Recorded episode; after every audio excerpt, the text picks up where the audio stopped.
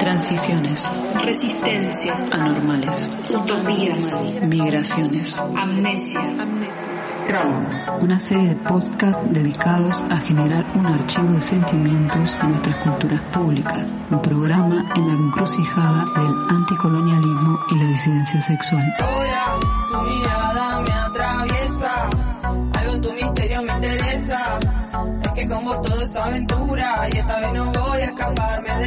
Bienvenidos a la tercera temporada del acrónimo Trauma, que dimos por llamar Tetas ruidosas ansían un modo ausente.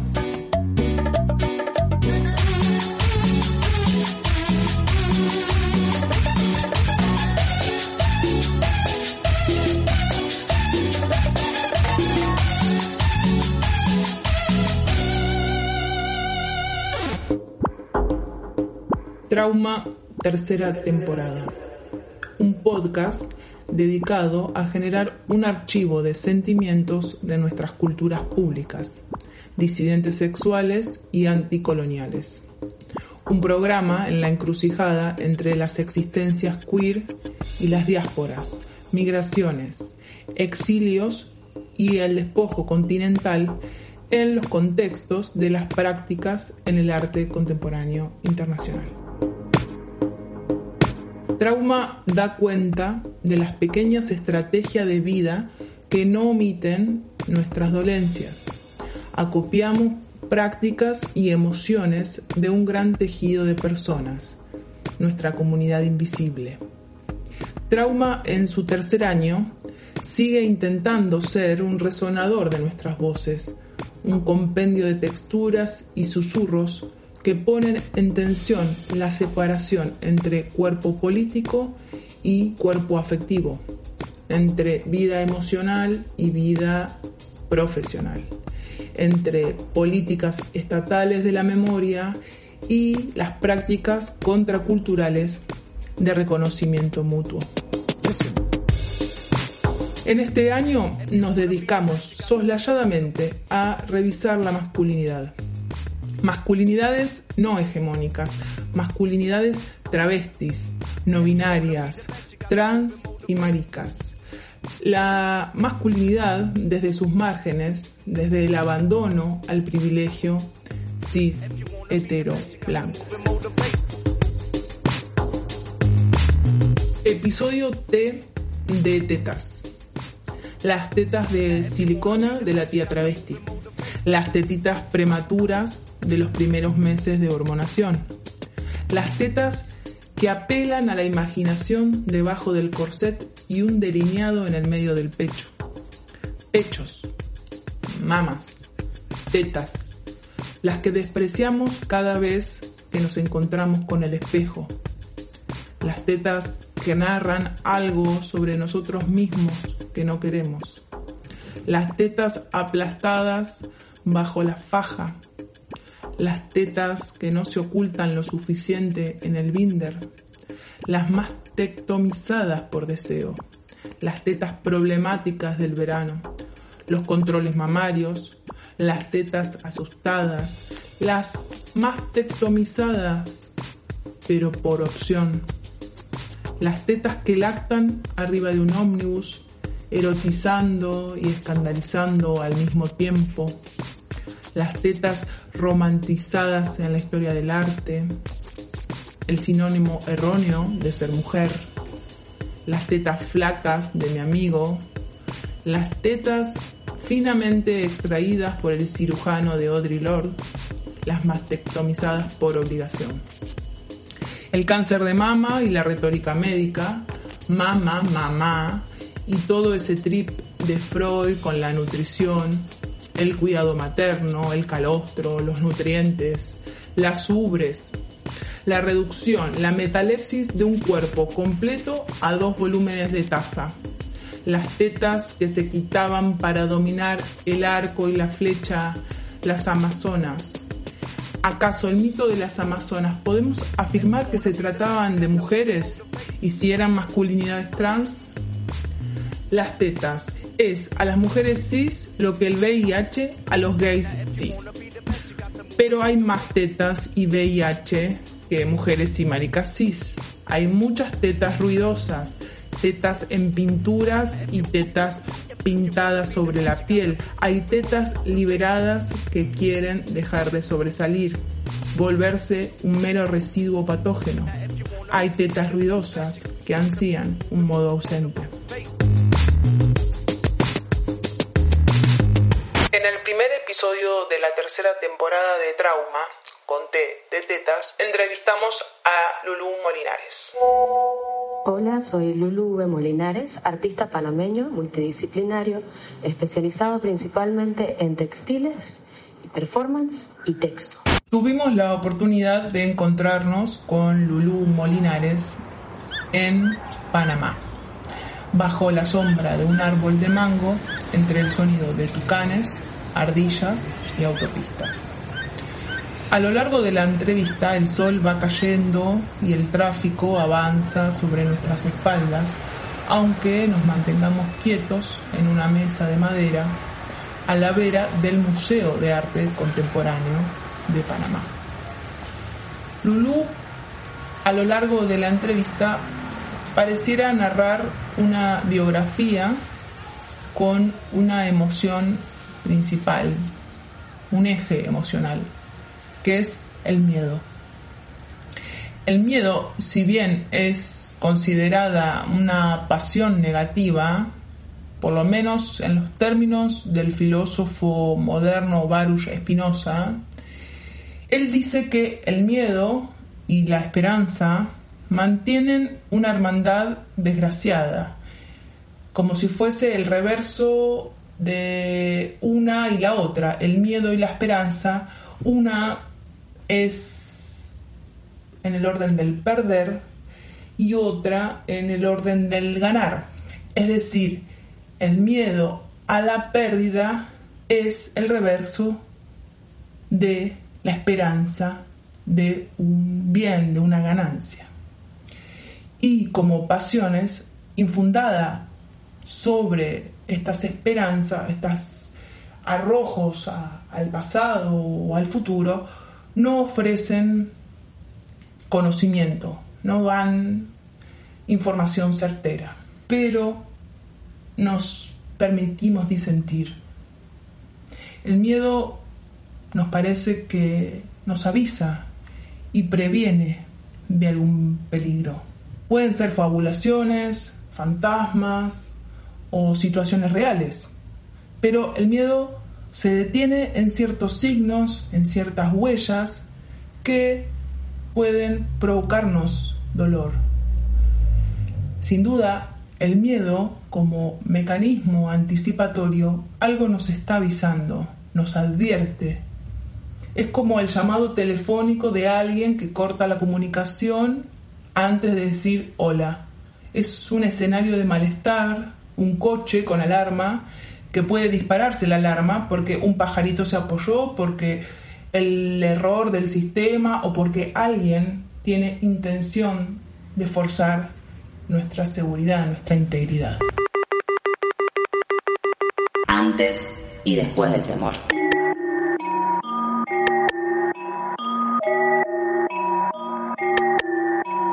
Tejer es algo central en la práctica artística de Lulú Molinares. Sin espacio para un taller, para producir, huyendo de su casa, sin seguridad en ningún lugar, con emociones demasiado intensas, las agujas y la lana le ofrecieron una herramienta móvil, barata y compañera. Un espacio propio para meditar, un medio de subsistencia concreta eje por encargo y además la posibilidad de desarrollar su propia obra visual. Los trabajos remunerados en importantes galerías de arte contemporáneo no toleraron la existencia de Lulú. En efecto, la ciudad de Panamá, la situación para personas de la comunidad LGTBIQ es bastante compleja y aún no hay derechos ni leyes que amparen.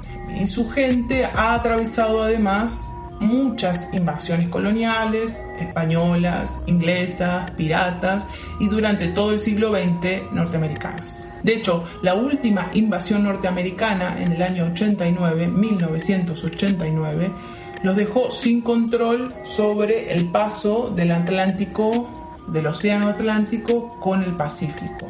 El famoso Canal de Panamá será a lo largo de la historia su salvación y condena como la esperanza y el miedo, un reverso problemático. Las mercancías escasean en la ciudad de Panamá y son costosas. La gente no camina prácticamente en las calles porque no hay demasiado espacio público. Las clases sociales están polarizadas. De un lado, los que circulan entre grandes rascacielos espejados, con autos de alta gama automáticos, dólares y universidades extranjeras, y los demás empobrecidos, endeudados, llenos de rabia por los altos precios de los frijoles. Lulú es parte del guion de la clase privilegiada de Panamá. No obstante, eso no fue suficiente para estar a salvo. por gaslighting.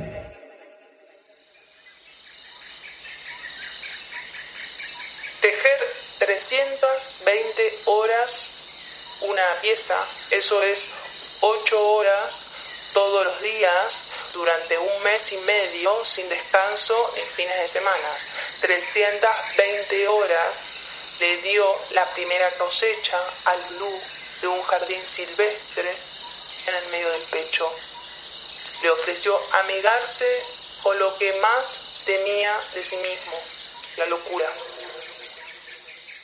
El espacio introspectivo de tejer le permitió amigarse consigo y sus pasiones fetichistas, desear objetos y recrearlos. El tejido de personajes como yo, nadie y sus cosas favoritas le dieron la paz y la pista. Cedió ante la locura la registra y dejó con cada punto y hora de ser la gran amenaza, la locura. Los girasoles de Van Gogh, el cuartito azul, ahora tiene paredes rojas y amenazantes, y Lulú tiene una pieza expuesta de una camisa de fuerzas, hecha con pedacitos de sus objetos más preciados, todo tejido a crochet. El miedo está en la obra, pero los deseos, morales o inmorales, violentos, fetichistas, tiernos, también.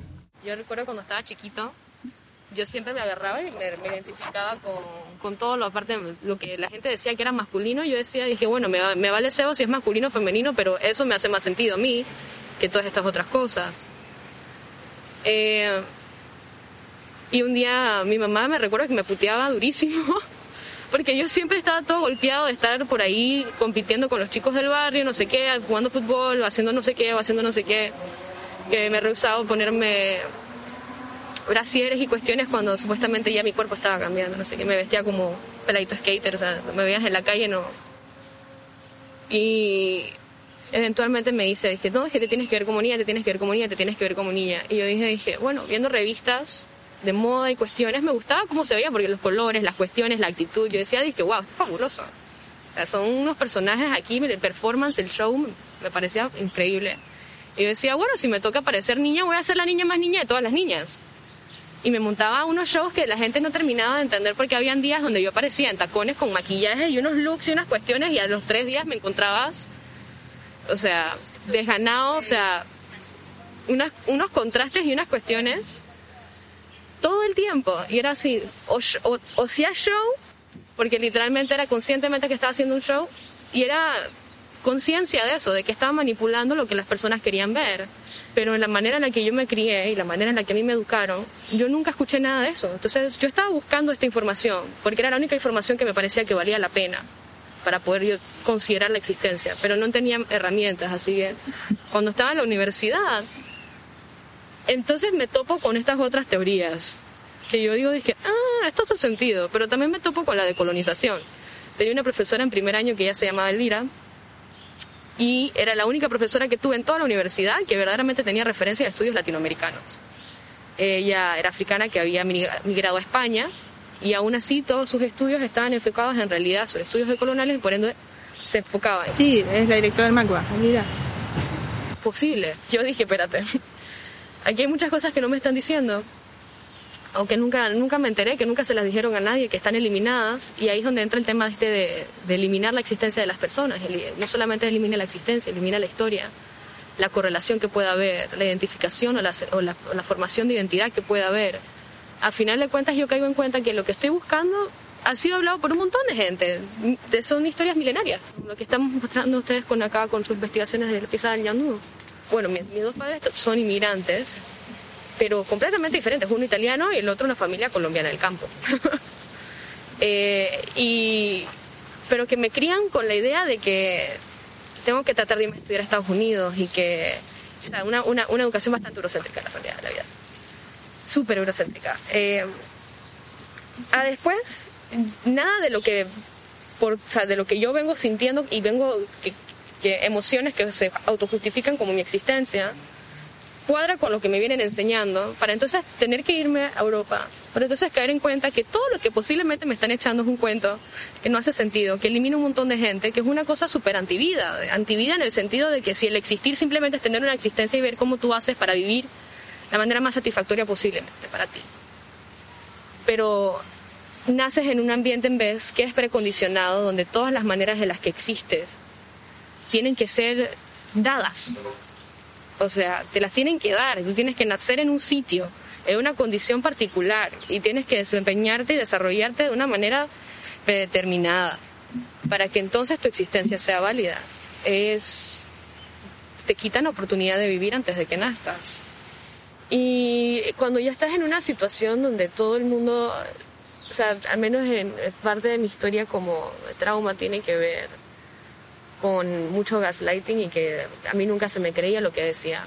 Em, yo tenía muchas preguntas y muchos cuestionamientos donde yo verdaderamente me preguntaba si las cosas las hacía o no las hacía. O sea, para mí la realidad se estaba desmoronando. Gaslighting, traducido como luz de gas, es un tipo de manipulación en la que se hace a alguien cuestionar su propia realidad. Es una forma de abuso psicológico que consiste en negar la realidad, dar por sucedido algo que nunca ocurrió o presentar información falsa con el fin de hacer dudar a la víctima de su propia memoria, de su percepción, de su cordura. Puede consistir en negaciones simples por parte del abusador en el sentido de si determinados sucesos ocurrieron o no, o incluso en la escenificación de situaciones extrañas con el fin de desorientar completamente a la víctima. El concepto proviene de la obra de teatro del mismo nombre de Patrick Hamilton, estrenada en 1938 y se usa ahora en la literatura clínica. Gaslighting.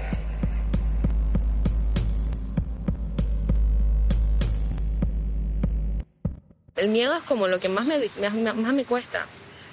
Eh, y en mi caso era que mi miedo estaba inclusive en la casa. O sea, yo tenía miedo de estar en mi propia casa. Toda la vida tenía miedo de estar en mi propia casa. Entonces siempre buscaba maneras de estar fuera. Tenía un día súper ocupado, al principio me agarraba de eso, que mi mamá me metía, en, me, dio... Hiperescolarizado. Uf, ¿qué clase de qué no di? Eh, y llegaba a la casa súper tarde, pero no me gustaba estar en, en la casa, lo odiaba. Eh, y entonces yo me encerraba en mi cuarto, que era lo más cercano que tenía para poder trancar todas las paredes y que simulara una zona bajo mi supuesto control. Eh, y aún así tenía miedo, o sea, el miedo estaba suyo, era como si me lo hubiesen cosido, era una cosa muy fuerte, entonces yo siempre tenía esta sensación de huir. Empecé a tejer, porque yo no sabía qué iba a hacer. Habían pasado dos años, me habían disminuido el salario al punto que era como si yo estuviese pagando por trabajar no tenía como irme de la casa todavía. Eh, nuevamente estaba desesperado por huir. Sí, sí, sí, o sea, yo desesperado por huir. Y no podía ir a ningún lado, nadie sabía nada sobre mí y cada vez ya yo estaba más seguro de quién era, había tenido las herramientas, eh, lo pude hablar con mis amigos, pude eh, finalmente como decir y afirmar quién soy y crear, empezar a crear un espacio donde yo pueda existir.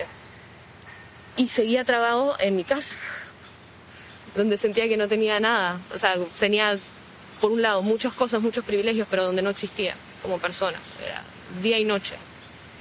Y ni- nos habíamos mudado a un espacio más pequeño, entonces era como que los tenía encima de eso a la nuca. Y al final de cuentas empecé a tejer. Empecé a tejer y yo decía, bueno, para lo que sea bueno sirvo. Yo le tenía tanto miedo a las demás personas, incluyendo a mi propia familia, eh, que por mi parte era nadie tenía que saber absolutamente nada sobre mí. Y yo vivía creando personajes en mi, perso- mi propia persona. Era un disfraz constante, desde que me despertaba hasta que me iba a dormir. Porque eran estrategias de, de defensa. Pero cuando a mí me trataron de diagnosticar por muchas cosas. Primero me intentaron de diagnosticar por esquizofrenia. Después me intentaron de diagnosticar por un tipo de epilepsia. Después que si era un problema nervioso. Eh, porque había momentos donde yo perdía con, control sobre el cuerpo y entraba como, o sea, pero también he terminado en el hospital porque alguien no me quiere, porque no me, no me creyeron.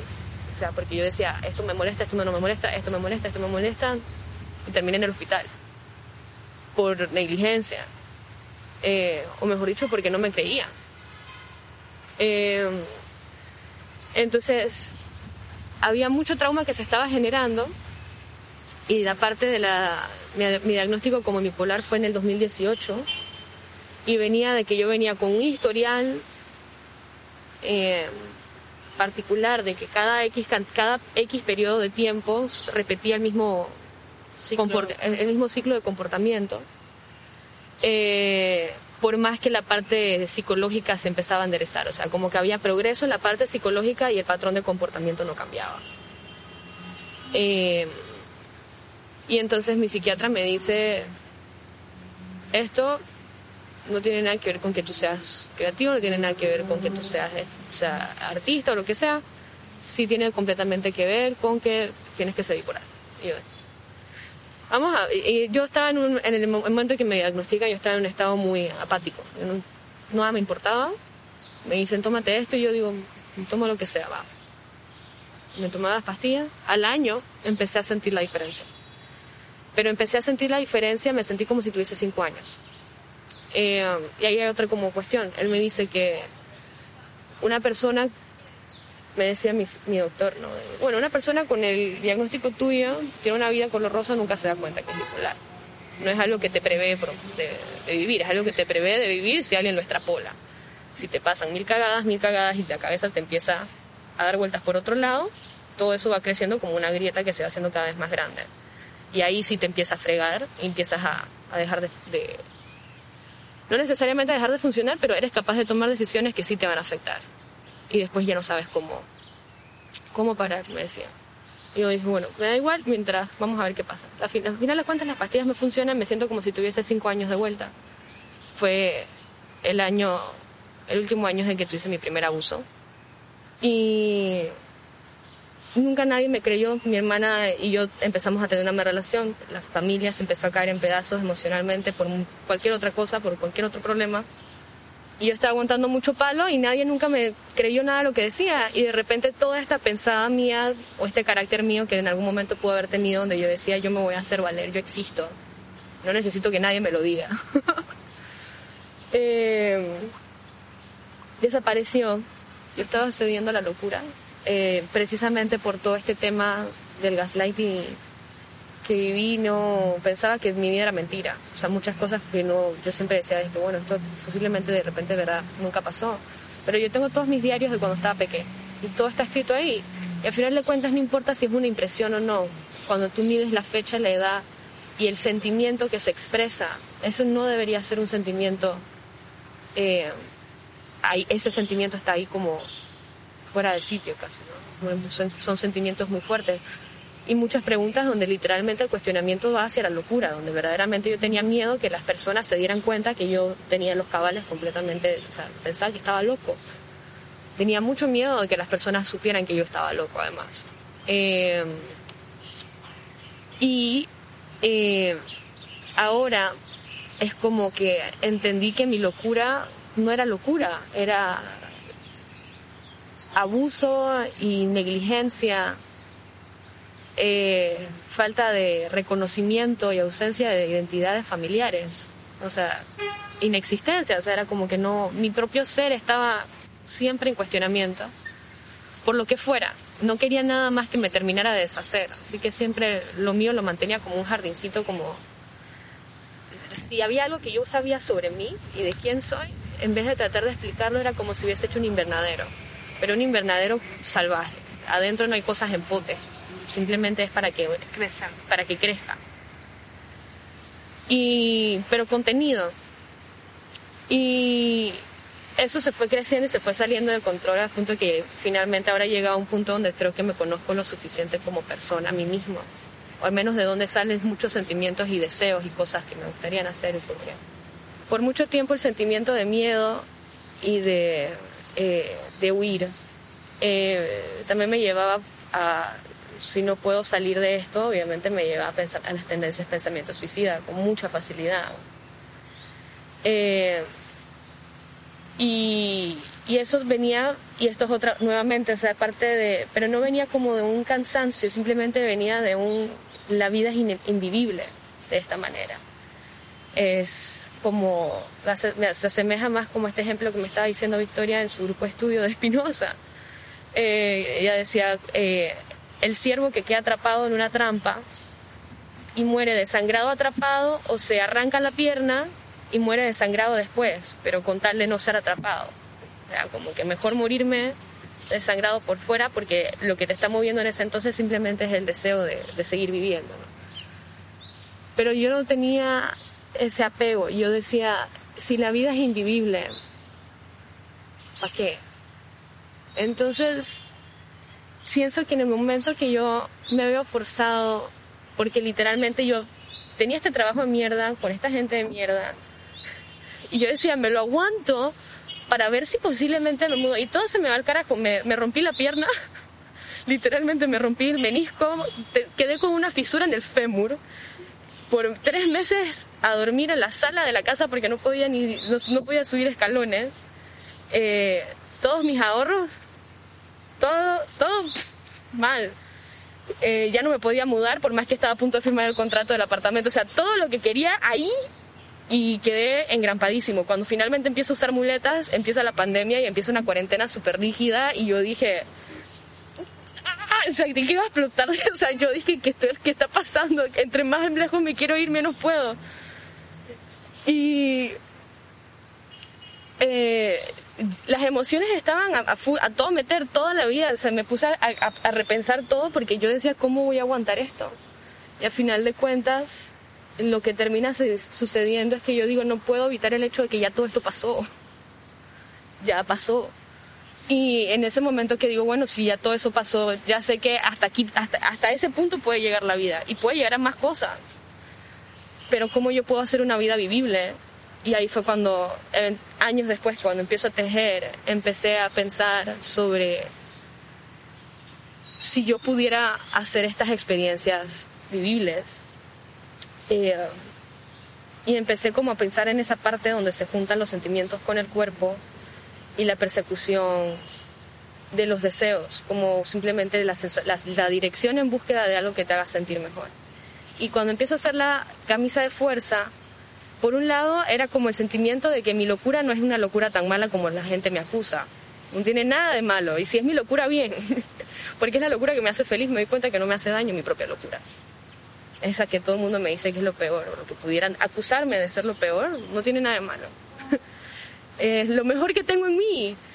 Y voy salir de unos sitios muy oscuros. Entonces yo decía, bueno, ¿cómo voy a hacer esta camisa? Hice un dibujo, que eso es lo que te voy a mostrar. Mira cómo mover las vueltas para llegar a una sola cosa.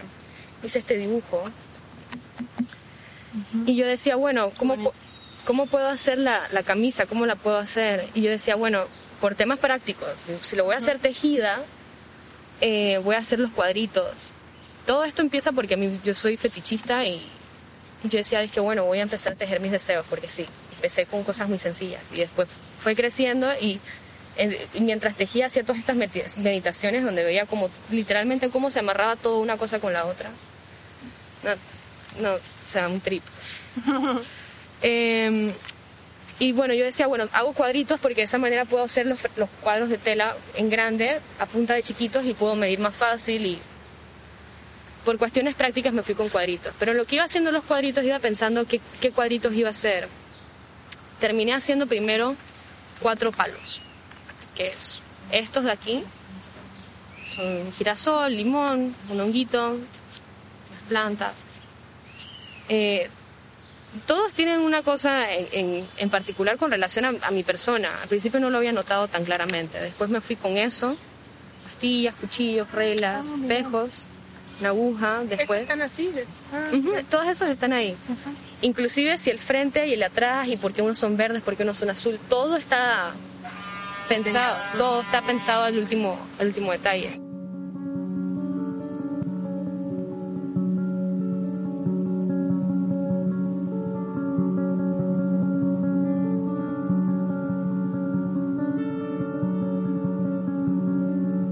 Me persigue en mis sueños, me espera en los rincones oscuros.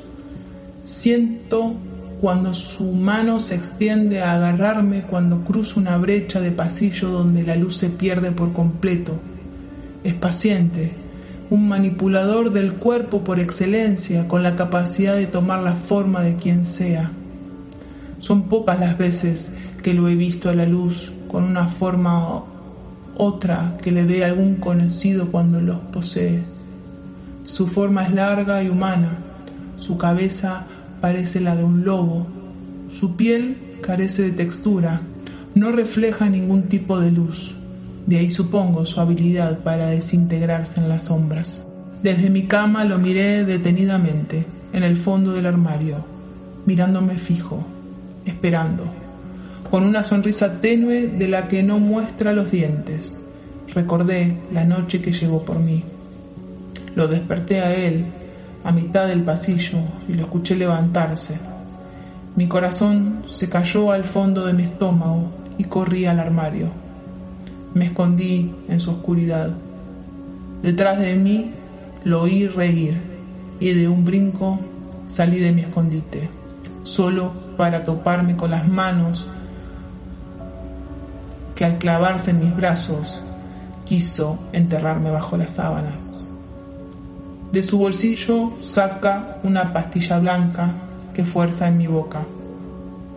Temblé bajo sábanas, conteniendo la respiración y cualquier sonido que mi cuerpo fuera capaz de emitir. El líquido que expulsaban mis ojos se perdía con lo que salían de mi nariz y boca. Mi mirada se tornó borrosa la única persona que vi irse por la puerta fue la criatura, esa criatura que nunca me volvió a dejar. Anoche, perdiendo mi postura ante la vigilia, finalmente mis ojos se habían comenzado a cerrar. Lo sentí emerger del armario hacia el borde de mi cama. Sentí como se hundió al sentarse y su mano posar sobre mi tobillo.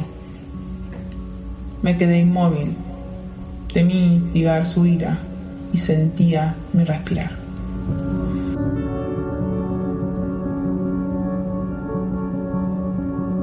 Fragmento de una noche con el parse y la sombra. Bienvenidos al multiverso complejo de Lulu Molinares.